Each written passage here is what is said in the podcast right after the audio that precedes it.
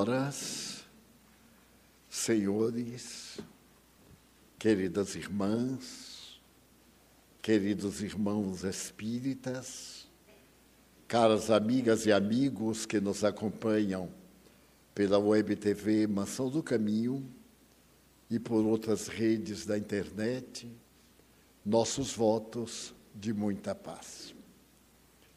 Hoje, é um dos dias máximos da tradição cristã a respeito das festas celebradas pelos judeus, a Páscoa, a passagem, como nos reportamos na última quinta-feira, a libertação dos hebreus do tacão dominador do Egito.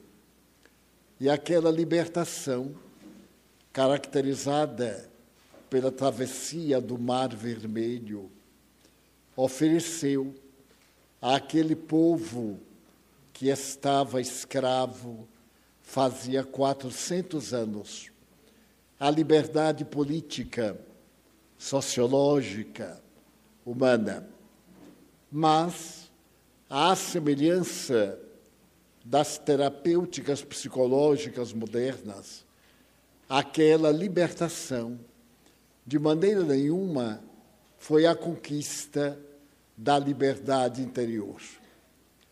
Os psicoterapeutas da Segunda Guerra Mundial constataram que a maioria daqueles que sobreviveram ao Holocausto, aqueles que foram libertados em última hora quando os campos de concentração foram invadidos pelas tropas russas, americanas, anglo-francesas, que apesar de estarem livres de Hitler, continuavam sob a escravidão imposta pelo nazismo. Porque agora eles tinham liberdade de espaço físico mas a mente estava dominada pela mágoa, pelas recordações dolorosas daquele período de escravidão, nos terríveis campos de extermínio, o que de alguma forma continuava neles o mesmo processo execrando do ódio nazista contra a raça hebreia. Em uma análise da libertação dos hebreus, de fato, eles se viram livres do tacão imperial dos faraós, Ramsés II, mas estavam agora, nesse largo período de 40 anos no deserto, sob o tacão do Império Romano que governava praticamente o mundo. E Israel, depois do primeiro triunvirato, quando César conquistou a Palestina e deu à Síria a governança daquele povo inquieto das margens do Mediterrâneo. E então estabelecem esses estudiosos do comportamento que a maior liberdade não é aquela que nos permite a locomoção, ir e vir, que é um dos regulamentos básicos da democracia. O direito de ir e vir a qualquer lugar. O direito e o dever de proceder de acordo com o estatuto legal, que é a Constituição de cada país. A grande problemática é a libertação interior daquilo que nos ata ao que foi desconfortável, ou que foi beneficioso e agora não tanto. Chegamos à idade adulta, à velhice, e ao invés de desfrutarmos dos dias bons, o rosário de lamentações a respeito da perda da saúde é muito grande. Nós somos livres para ter saúde, mas a máquina desgasta-se, envelhece, desestrutura-se. E é natural que venha um outro presídio, que é o das doenças. Muitas vezes em nossa casa, em conversas informais, à mesa, depois das refeições, começamos a dialogar, agora com o intercâmbio das comunicações sociais pela internet, estamos mais ou menos avisados daquilo que ocorre no mundo. E como somos todos que lá residimos na Mansão do Caminho, idosos, a conversa deriva. E quando menos esperamos, estamos falando de remédio, doença e preço de remédio. E eu então digo sorrindo, mas que bom que tem o remédio. Eu me lembro de minha mãe, que padecia de dores de dentes. Mas na cidade que nós morávamos, à sua época, não havia dentista. Então, havia o hábito de colocar na cárie dentária uma pedra de incenso, para que ela arrebentasse o dente, diminuísse a dor, já que não tinha nem quem arrancasse o dente. E minha mãe era feliz. E aqueles que naquela época viviam não lamentavam tanto a doença na velhice, porque sabiam que é inevitável. Toda e qualquer máquina experimenta o desgaste, mesmo as mecânicas. E na máquina universal há uma lei que é das mais terríveis.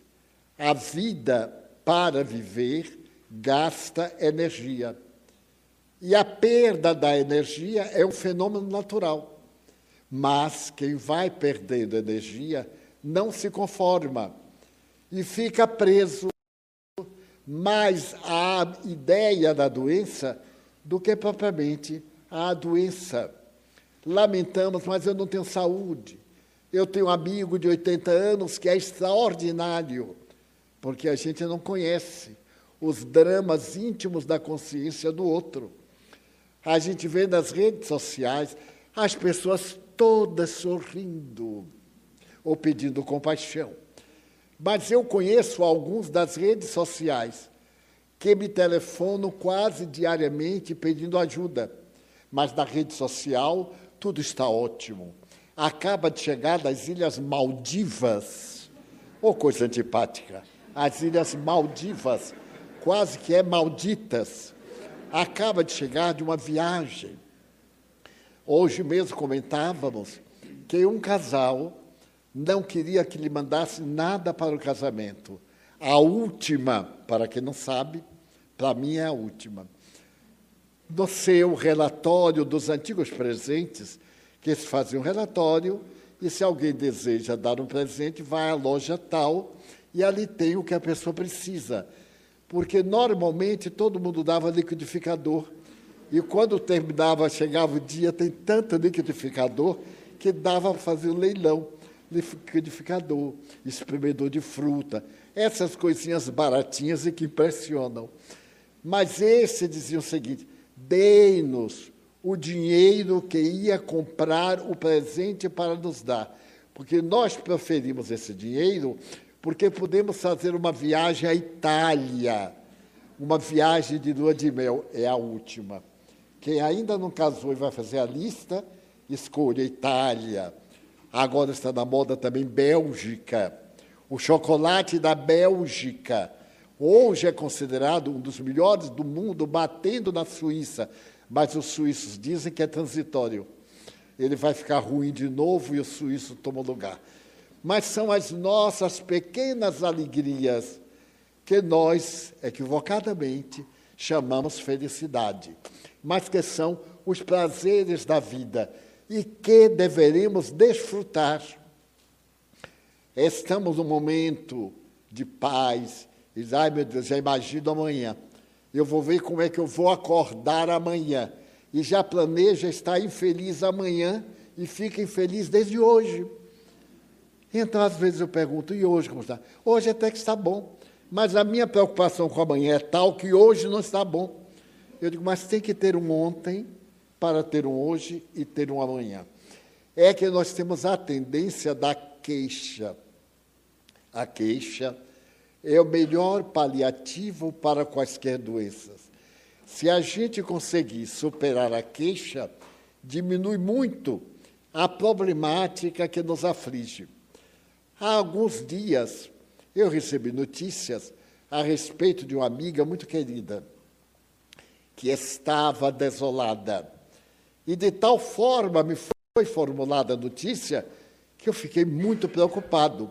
E, claro, fiquei desolado também. Eu estava tão contentinho. Mas depois que eu li aquilo tudo da minha amiga, eu fiquei contentinho com um pedaço de melancolia e comecei a carregá-la na cabeça. Uma terceira amiga soube de que aquela primeira amiga cuja segunda amiga me escreveu, estão entendendo, né? Não estava tão ruim assim. Não estava bem.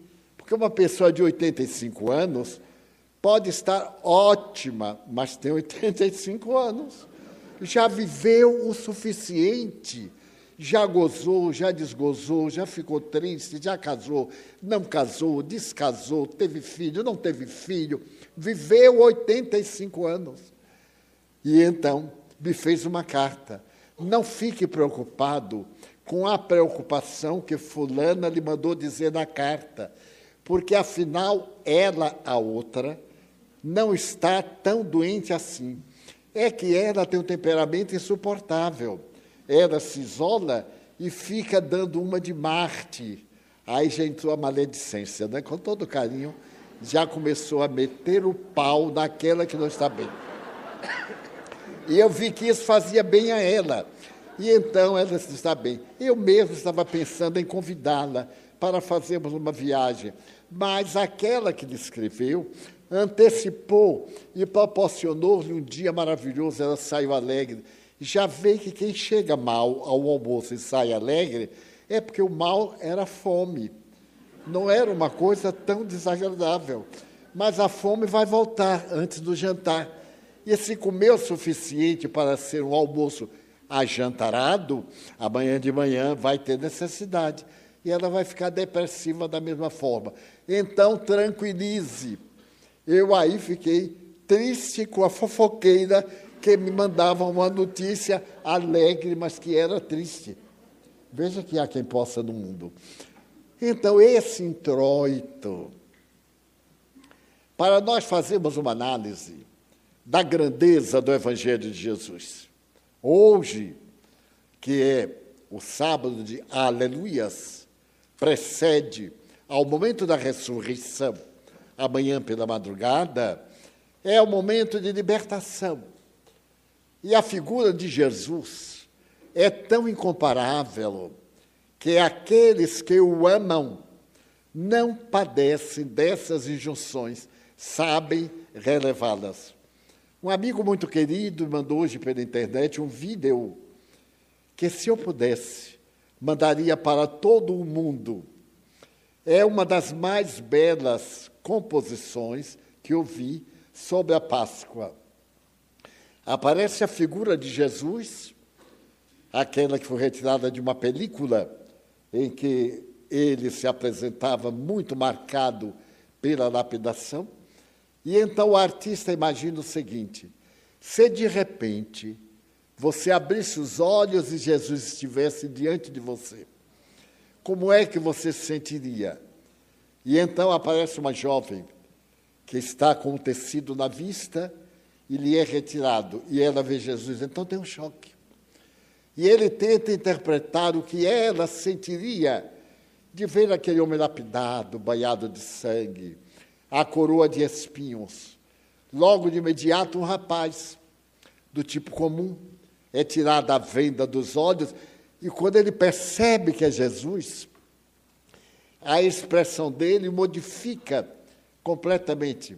A terceira, de uma senhora madura, acostumada aos testemunhos da vida, e que o vê e tem uma expressão de encantamento, de surpresa. E a quarta é uma senhora de mais idade que não sabe o que fazer. Começa a rir. A primeira fica aturdida e começa a imaginar: mas por que que na minha vida eu não me dediquei a meditar no que este homem ensinou? Ele morreu para que eu tivesse vida.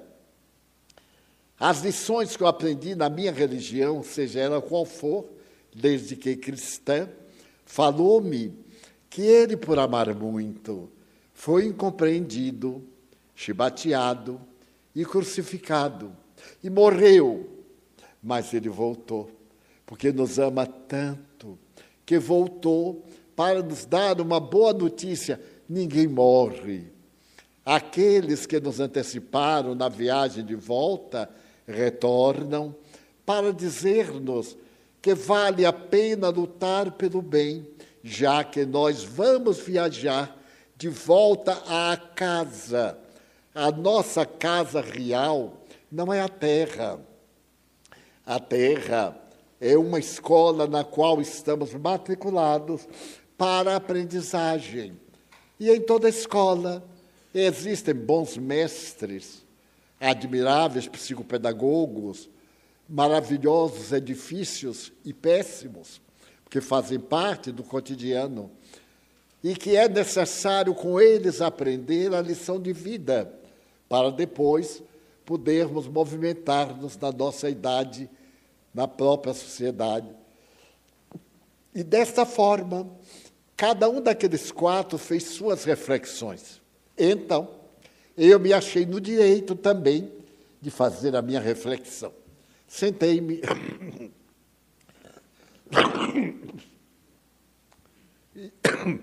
E, tirei a venda dos meus olhos. E olhei o meu Cristo. Cada um de nós tem a sua imagem, a sua visão de Cristo, mais, menos, triunfal, amarga, pessimista, dolorosa ou a encantadora no Sermão das Montanhas. Ele de pé, diante daquela multidão, cantando as glórias do reino dos céus. Então eu fiz a minha catarse. Ele disse: É verdade que nós já nos conhecemos. Não fico muito surpreso de vê-lo, porque eu sei que o Senhor passou por esse transe. E esse transe deixou-lhe marcas inconfundíveis. Mas o que eu noto é que você não está magoado comigo, nem com aqueles que o feriram. Então, ensine-me a proceder assim. A quando me vierem as dores, porque eu tenho uma vida muito saudável, cercada de amigos, de benfeitores, de pessoas generosas, idealistas, pessoas que sonhamos com o bem da humanidade, há de vir no momento de uma doença incurável, porque ninguém morre de saúde, morre de doença, uma problemática de natureza moral, que me seja difícil de resistir àquilo que eu acho justiça, que você disse-lhe, dê-me o aspecto da dor, porém, o olhar de serenidade. Porque uma das quatro pessoas disse assim: Eu não acreditava nele. Mas o olhar dele penetrou-me de tal forma que eu estou sensibilizado. E a pessoa começou a chorar. O seu olhar, este olhar com que me fita, é um olhar de perdão, não é um olhar de mágoa, de suspeita, de amargura. E me sinto muito feliz porque você me deu a honra de falar sobre o seu nome, de dizer que você é o amor pelo qual todos sonhamos. Aquele amor que somente nos dá plenitude, nem um desencanto, nem uma decepção, nem uma mágoa, nem uma queixa. E então, eu fiz um salto quântico nas minhas memórias e me lembrei que estava com uma programação de palestras pelo estado de São Paulo faz muitos anos. 40 anos, talvez. E naquela época, eu tirava 10 dias, ou todas minhas férias, e cada dia falava de uma cidade. Programava com uma antecipação muito grande para que houvesse preparação, divulgação, a fim de que, ao chegar a cada cidade, já tivesse o programa estabelecido.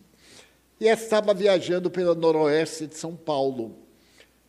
Meu guia e amigo era um médico. Ele era diretor do centro médico e era um grande idealista. Para mim, que era muito jovem, este homem era um exemplo, porque dedicado à medicina, ele não apenas cuidava da organização fisiológica, mas da realização moral dos seus pacientes, demonstrando que a doença vem da alma para o corpo. E muitas vezes o problema vem do corpo para a alma. E estava entusiasmado. Naquela noite, eu deveria falar na sua cidade. E o maior auditório que havia era a sala de esportes de um colégio, de um ginásio, que na época havia um governo que programou ter o dia inteiro, pela manhã, a parte cultural, à tarde, a parte profissional. Almoçava na escola e etc. Era um programa de educação muito avançado para o tempo. Mas, de repente, deu uma chuva torrencial, tão terrível, que o alicerce daquela sala onde temos a palestra ficou abalado. E o Corpo de Bombeiros avisou ao médico que não seria possível a realização da conferência lá, que iria atrair muita gente da redondeza e poderia ter uma catástrofe. Era justo.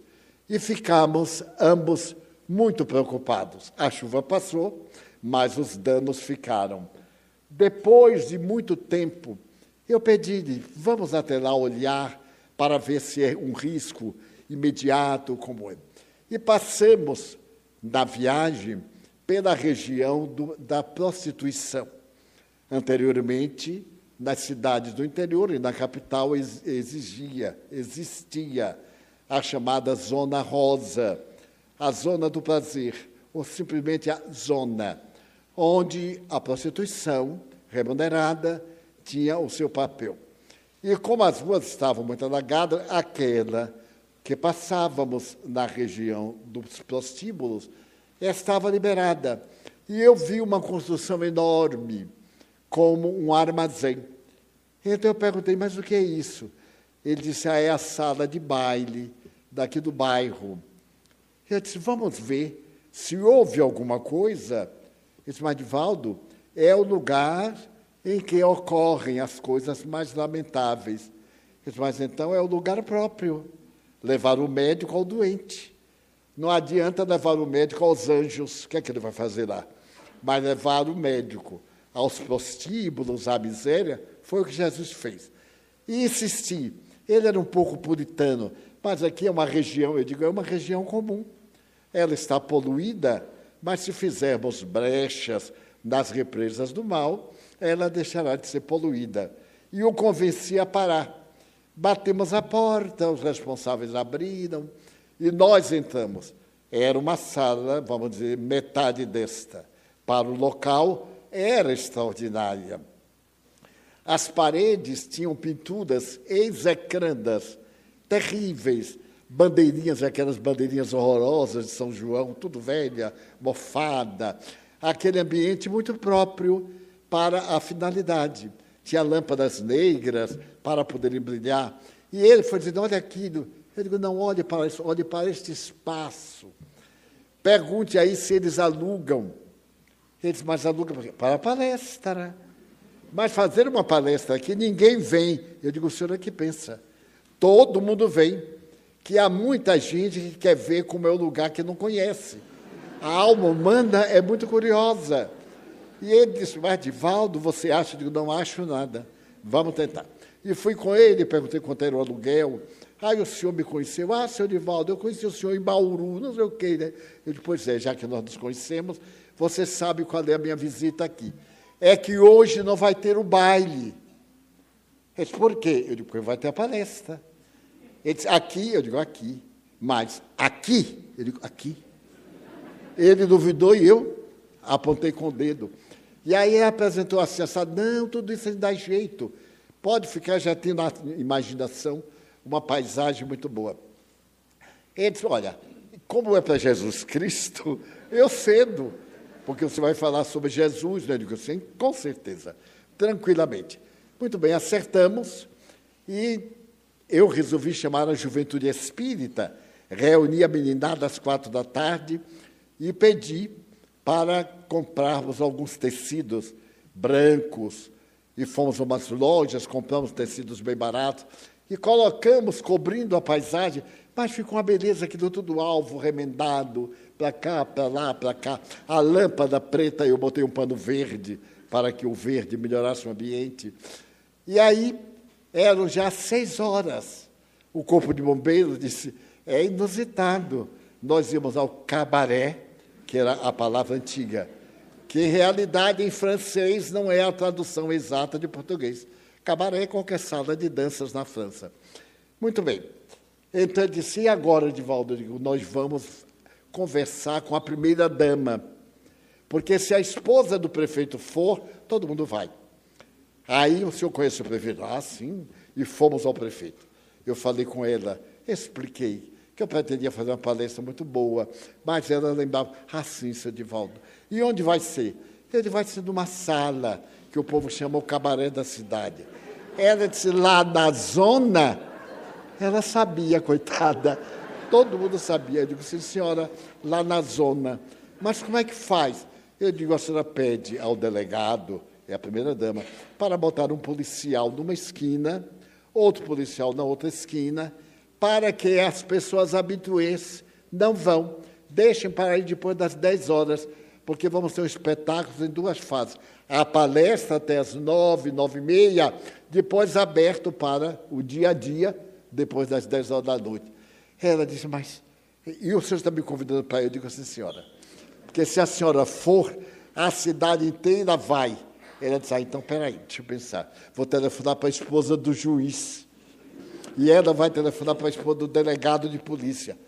As três maiores damas da cidade, que tinham uma curiosidade imensa de ver o que se passava lá, aqueceram e disseram assim: pode anunciar que somos as convidadoras para todo o público. Então, aí, alto-falante, um carro foi para a rua gritando fanhoso a notícia, tal. Atrasamos para a oito e meia para dar tempo. E eu me fui aprontar na casa do meu amigo. Me preparei, orei, orei bastante. E perguntei, meu Deus, que tema eu vou abordar? Porque é bem capaz de alguma pessoa ter escapado da vigilância dos guardas e ter ido. E nós vamos dar uma ideia de Jesus que talvez ela nunca tenha ouvido ou terá dificuldade de ouvir. Muito bem. Quando eu estava chegando lá, a rua estava entupida. Eu entrei, a sala estava vazia, porque no interior é engraçado. As pessoas sempre olham o que é que o outro fazem. E estavam olhando se a primeira dama ia. Se a primeira dama fosse, todo mundo ia. Então chegou a primeira dama, nós recebemos, entramos. Quando ela viu aquilo vazio, disse: O que é isso? Eu digo: Chame o povo. Ela chegou à porta, venham. Aí lotou ficou lotado com gente em pé. Eu digo, meu Deus, que responsabilidade. É a minha primeira palestra em caráter especial. E agradeci a Deus a chuva. Então me lembrei de falar sobre Maria de Madalena, a mulher equivocada que se apaixonou por Jesus. E digo, está o tipo do tema para o local. E então me entusiasmei e contei a linda história de Maria Madalena. Para mim, é a minha melhor palestra de todas as quinhentas e poucas que eu tenho feito ultimamente. E então eu falei, me comovi, as senhoras comoveram. Houve choro, ranger de dentes, tudo que se possa esperar. Terminamos. E quando fez a fila dos abraços, lá no fundo tinha uma mocinha de uns 22 a 25 anos. Ela veio e me disse assim: Ai, seu Divaldo, eu não podia deixar de falar com o senhor, porque eu trabalho aqui Eu digo, ah, que bom, e gostou da palestra. Ai, é isso que eu quero falar. Quando eu vinha para o nosso trabalho, o guarda que atendia não deixou, mas ele era meu cliente. E eu disse para ele: deixa eu ir. Eu nunca estive no lugar de gente direita, porque tem uma linguagem própria, né? Gente direita, gente torta, gente quebrada, de qualquer forma. E deixa eu entrar, eu estou tão bem vestidazinha. Estava mesmo. Estava assim vestida como uma dama. E ele diz assim: se, eu, se alguém souber que você foi, eu perco o emprego. Ela disse: eu não vou dizer a ninguém. E como quem está lá não me conhece, porque é gente da sociedade, engano dela. Porque a sociedade de lá era que mantinha a sociedade de cá. Tudo tem seus caminhos, muito bem. E então ele deixou entrar, e o senhor falou de uma de nós. O senhor poderia me explicar mais um pouquinho quem era ela? Eu disse: Olha, minha filha, infelizmente, eu tenho agora um outro compromisso porque terminada a palestra, sempre tem um lanche numa residência, onde eu vou para conversar com as pessoas, e fico normalmente até 11 horas, meia-noite. Exceto se você, terminado o seu trabalho, for à casa que eu estou hospedado. É a residência do doutor fulano de tal. Ele disse, ah, ele é o médico lá do posto, ele me conhece muito, porque cada mês eu faço o exame de saúde para ver minha situação no trabalho. E ele é um homem muito bom. Digo, é espírita. E diz comigo, agora eu vou ver se ele é mesmo espírita. E então chamei-o e disse, doutor fulano, essa nossa irmãzinha precisa falar comigo. Mas amanhã às seis da manhã nós já viajamos, viajaremos para Marília e eu não terei vez, então eu a convidei para ir à sua casa. O senhor permite? Ora, como não? Perfeitamente. E o jantar, faremos o lanche onde for, e mais ou menos 11 e meia da noite estamos de volta. Seja bem-vinda, sabe de modo, não sabe? Tá? Eu digo, nossa, ele é espírita mesmo. Porque nem todo mundo tem a coragem de enfrentar sua própria consciência. E prefere mascarar, vestir a máscara, o ego de honra, quando muitas vezes é um ego de muita decadência moral. Fomos ao jantar e eu fiquei muito curioso, porque homem não é curioso. Dizem que curiosidade é feminina. Mas como agora está na moda de ser trans, eu aí fiquei trans, curioso, para saber o que é que ela queria me falar. Muito bem, chegou 11h30, começou a chover, e eu fui, eu digo assim, doutor Fulano, vamos logo. E quando nós chegamos perto da casa dele, embaixo de uma árvore, ela estava tomando chuva. E eu disse, entre, minha filha. Ela olhou para ele, ele foi, pegou-a, levou-a até a sala e começamos a conversar. Tá, porque eu sofro de insônia. Não me faz mal se não dormir. Ela disse, eu também. Então, orelha boa, o senhor vai deitar, porque amanhã vamos levantar às cinco. Para mim não faz diferença. E conversamos. Conversemos, eu não sou de conversar muito, até a hora de tomar o café para ir embora. Ainda eu pedi para tomar café conosco e ele que pague, problema dele, quem mandou me hospedar. E nos despedimos. E ela então me disse, mas Divaldo, que história linda de Maria de Magdala. Muita coisa ela não entendeu, as sutilezas psicológicas, mas eu expliquei em termos bem naturais. E ela ficou apaixonada e quando disse assim, Divaldo, eu posso pedir a ela para ser meu guia? Eu digo, pode e deve. Todos nós deveríamos pedir a quem tem experiência para nos ajudar. E ela tem muita experiência nessa área. Muito bem. Quando terminamos, despedimos-nos, e ela me disse essas palavras, bem simples. O senhor não vai se arrepender, seu Divaldo. Eu digo, não, eu não me arrependo. Eu sempre penso bem. Porque quando vem o arrependimento, eu digo, agora é tarde, deixa para lá, não me arrependo de nada retifico o erro e vou levando adiante. Passaram os anos e eu me esqueci completamente. Voltei à cidade. A cidade se havia tornado muito importante do estado de São Paulo e hoje é muito importante.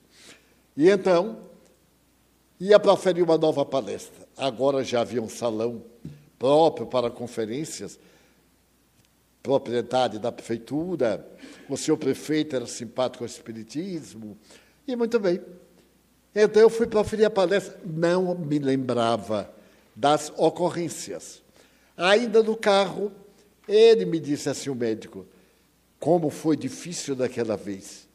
Aí é que eu comecei a relembrar, digo, veja Deus como é. Se nós vencermos a primeira etapa, a segunda é mais fácil. Sempre nós temos argumentos para avançar mais. E fui proferir a palestra. Proferi a palestra, agora um outro tema, próprio para a época. E quando eu terminei, a abraços. E agora, uma mulher, já um pouquinho mais gorda, uns 35 anos no máximo, se aproximou de mim, bem penteada. Naquele tempo usavam uma coisa no cabelo, um rolo que fazia aquela polpa, aquela coisa horrível, mas que na época era bonita. Ela então chegou e perguntou assim: O senhor se lembra de mim? Eu disse vagamente, não lembrava nada, vagamente. Eu sou aquela meretriz que conversou com o senhor, ela disse outra expressão, que conversou com o senhor depois da palestra, lembra? Eu aí, pela tela da imaginação, voltei àquela moça frágil, de uns 22 anos, triste, que conversou comigo depois da palestra. Aí estava ela agora, uma senhora, uma aparência tranquila, um pouquinho mais gorda, mais experiente, mais sorridente. Ele disse: Lembra, minha filha, que prazer, como vai? Ela disse: Muito bem. Seu Divaldo disse que o senhor não ia se arrepender, lembra? Pode estar ótima, mas eu... Fenômeno mediúnico.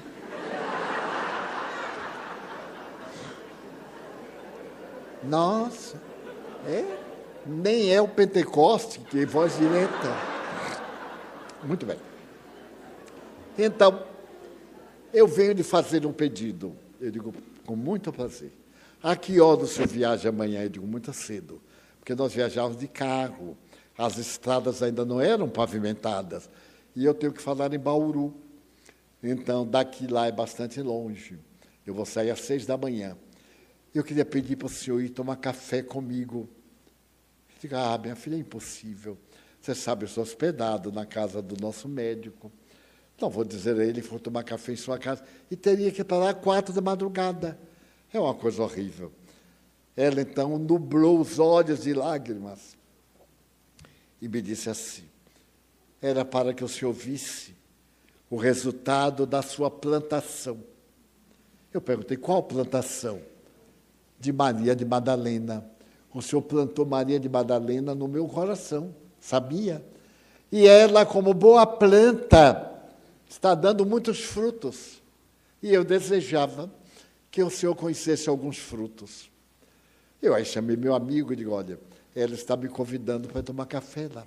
Vamos fazer o seguinte: nós, antes de sairmos, passamos pela casa dela e tomamos um cafezinho em pé e vamos. Basta, não basta não, senhor. Tem que comer um pão de queijo. Os mineiros estão em toda parte. Eu, mas minha filha, pão de queijo em São Paulo de madrugada. Ah, está tudo prontinho lá, é só torrar na hora. Eu terminei cedendo. E no dia seguinte, foram poucas horas de sono, cinco e meia da manhã, estávamos na casa dela. Mas quando nós chegamos, era uma propriedade rural, uma casa de fazenda com varandas. E havia uma entrada muito grande, com palmeiras formando uma alameda. E lá na frente estava ela, um senhor, digamos de 50 anos, e ela com uma porção de crianças. Eu achei aquilo estranho. E me ocorreu, talvez, ela estivesse ali como babá daquelas crianças. Quando eu cheguei, ela disse: seu Divaldo quer lhe apresentar meu marido. Aí me apresentou o velhote, de 50 anos. Eu apertei a mão, como vai, prazer. Pois é, seu Divaldo. Ele se casou comigo. E você não se casou com ele? É, eu casei também. E deixa ver como é que eu conto para o senhor. No dia seguinte, seu Divaldo, eu fui lá no lugar em que eu trabalhava e procurei ver quanto eu devia. Porque a vida é muito complexa. As chamadas mulheres de vida alegre têm uma vida muito triste. Elas dependem de três situações para viver: pagar o bordel, 30% do que ganham, pagar o proxeneta, o indivíduo que garante que ela trabalhe para ele, e pagar 30% à polícia naquele tempo, para poder ter liberdade de trabalhar. Então, o que fica com a gente é uma miséria. Então, a roupa, a roupa melhor, é alugada. Na casa que mora, alugam tudo. E quando querem abandonar, não tem como pagar. Aí ficam, descem os degraus da miséria para a sífilis, a tuberculose, o assassinato, etc. Eu então fui lá e falei que não ia trabalhar mais, que ia viver por conta própria, queria levantar da minha dívida para poder pagar depois. A senhora gostava de mim como se eu fosse sua filha e me tratava como sua filha. Procurou me dissuadir, mas Maria de Madalena estava na minha cabeça. Jesus, quando disse a ela: Eu peço a tua vida, um dia eu vou pedir a tua vida. E então, seu Divaldo, eu falei que ia voltar a trabalhar nos canaviais, a ser boia fria, pegar os caminhões para cortar cana, era o produto da época, em São Paulo, depois mudou para laranjas, depois para soja e etc. E então, aluguei uma casinha de quarto, cozinha e sala, numa rua que não tem saída, uma avenida, uma ruazinha sem saída. E fui morar lá. Isso, digamos que foi na segunda-feira, o senhor falou no domingo. Na quarta-feira, à noite, eu estava preparando para dormir, muito cansada. Quando bateram a porta, eu fui ver. Era um dos meus clientes, que eu dedicava a quarta-feira, eu era alugada a ele. E então, ele foi saber o que é que me aconteceu. E disseram lá na casa que eu havia me convertido. Pensaram que eu ia ser protestante. Não. Eu sou a Maria de Madalena não entendia nada de espiritismo, mas entendia de Jesus. Eu me entreguei a ele. E então ele perguntou que loucura era essa. E pediu para que eu voltasse, disse que de forma nenhuma. Perguntou se eu amava, eu disse que não. Eu era uma profissional, eu ganhava do que trabalhava, agora eu ganho com corte de cana. Queimar a palha, cortar a cana, levar para o engenho e etc. E então ele disse, mas e se eu disser uma coisa a você? Um homem nunca deve dizer que ama a uma prostituta. E eu vou lhe dizer: eu amo você. Você seria uma mulher com quem eu me casaria. Ela disse: mas pode tirar o burrinho da chuva, porque eu não quero me casar com ninguém. Eu quero viver como aquela mulher que Jesus encaminhou para o bem. E ele continuou indo, mas eu não deixava ele entrar atendia na janela. E aí ele disse: se por acaso eu me responsabilizasse pela vida que você levava e lhe dê de tudo para você pertencer apenas a mim, você promete ser fiel? Ela disse: Não sei. Eu nunca experimentei, eu não sinto nada por você. Ele disse: Pois eu vou conquistá-la. E ele me conquistou, se de volta. Ele me botou na escola Remington, era uma escola de costura, que no fim do curso a pessoa comprava a máquina prestação e pagava trabalhando na costura. Colocou para eu aprender numa escola noturna a ler e assinar o nome. E até aí eu fiel, não cedia um passo. Ele na rua, eu dentro de casa, na janela.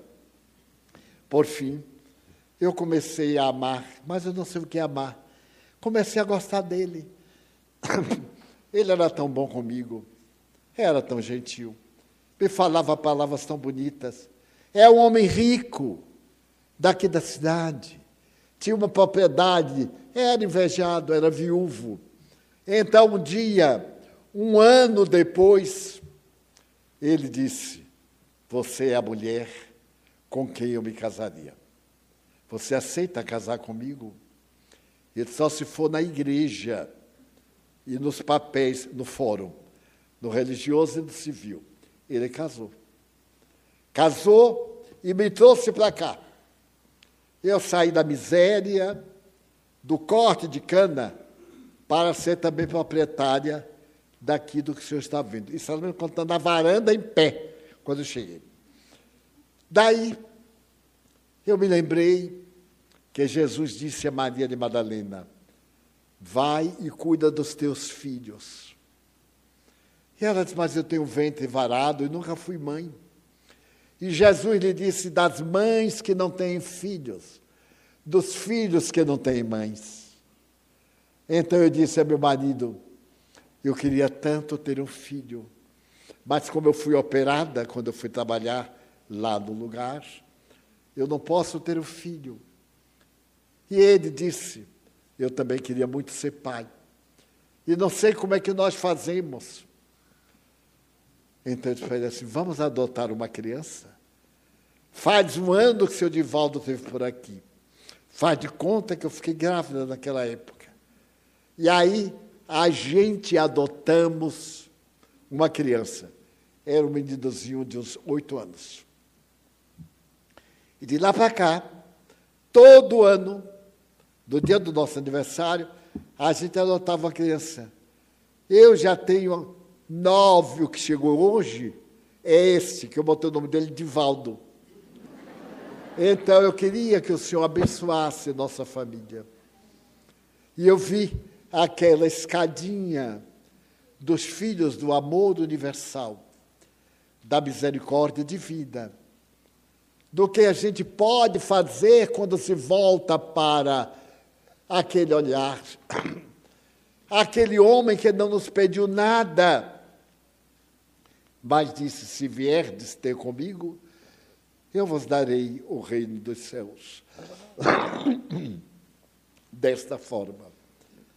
Eu entrei e celebramos uma oração de Valdinho, ali, lindo como o outro muito engraçadinho. Pois bem, passaram-se os anos. Eu voltei mais duas vezes. O meu amigo médico desencarnou. E hoje, pela manhã, na hora que eu recebi o e-mail, ou vídeo, para que olhasse Jesus, eu me lembrei dela. E meu olhar a Jesus foi o olhar dela. Eu disse, não sei por onde ela anda. Mas a essa altura ela deve estar com 55, 60 anos, deve ser avó e etc. E falei com ele assim. Eu digo, esse meu olhar leva-me à cidade da noroeste de São Paulo, aonde eu consegui tirar a venda dos olhos de alguém para que te visse. E te, te suplico, amigo querido, que abençoes a todas as pessoas enganadas, a todos aqueles que não te conhecem, não fazem por mal, simplesmente não tiveram oportunidade de conhecer, ou de conhecer o mal. As informações eram insuficientes. Falaram de um homem da cruz mas não explicaram exatamente porque que ele foi para a cruz.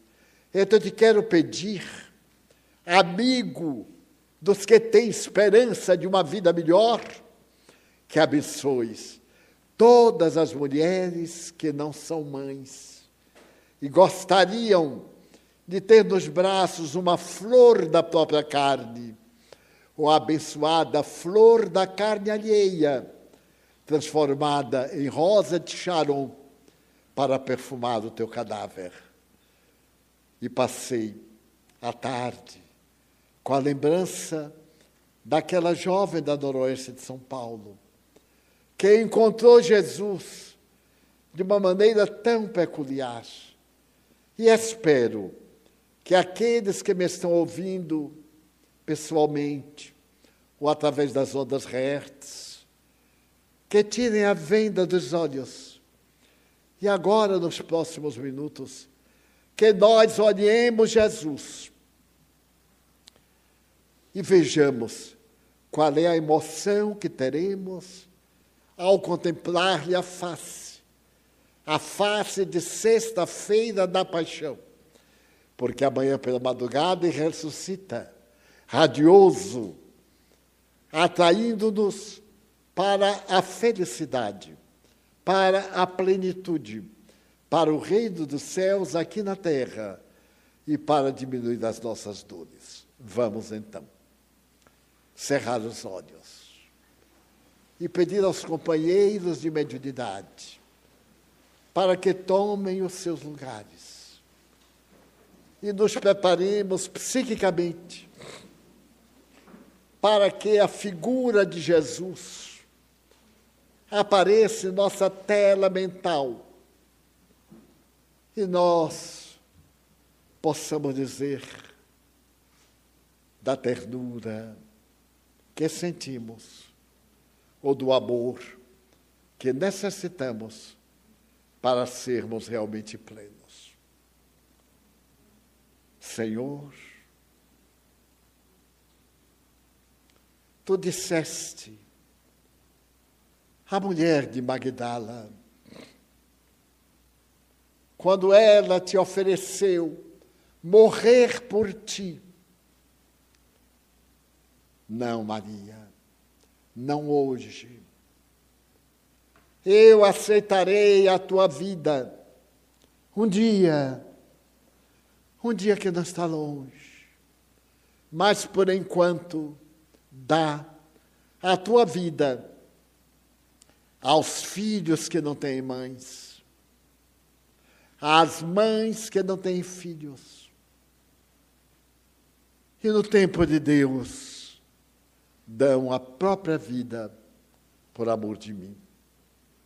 Ajuda que cada um de nós, aqueles que estamos aplicando passes, receba o fluido bem-aventurado do teu amor pela humanidade. Que nós, os beneficiários desse amor, sintamos renovadas as energias, saudáveis os nossos anseios, em paz, nas nossas dores domésticas e evolutivas. Nós te pedimos por aqueles a quem amamos, mas também àqueles que nos odeiam, ou que nos desprezam, Desejamos suplicar-te a lúcida claridade do bem para os suicidas, aqueles que não tiveram coragem de afrontar a situação e antecipar a viagem de volta, pelos espíritos sofredores, pelos doentes, em principal pelos portadores das doenças incuráveis, dessas síndromes terríveis com que a justiça divina nos ensina a resgatar o bem. Nós te pedimos, pela nossa casa, pelo trabalho de iluminação de consciências, pelos nossos diretores, por todos aqueles que frequentam nossa doutrina amada, mas também por aqueles que nos acompanham através da internet e estão orando conosco, nós te pedimos por eles. Pedimos que abençoes a água que te apresentamos, para que se torne tônico de vida para nós. E acima de tudo, nós te pedimos pela paz, pela paz interior, pela paz em nosso lar, em nossa família. Prometemos te ficar tranquilos e confiantes, pela paz no Brasil, pela paz na terra em desolação, pela paz no mundo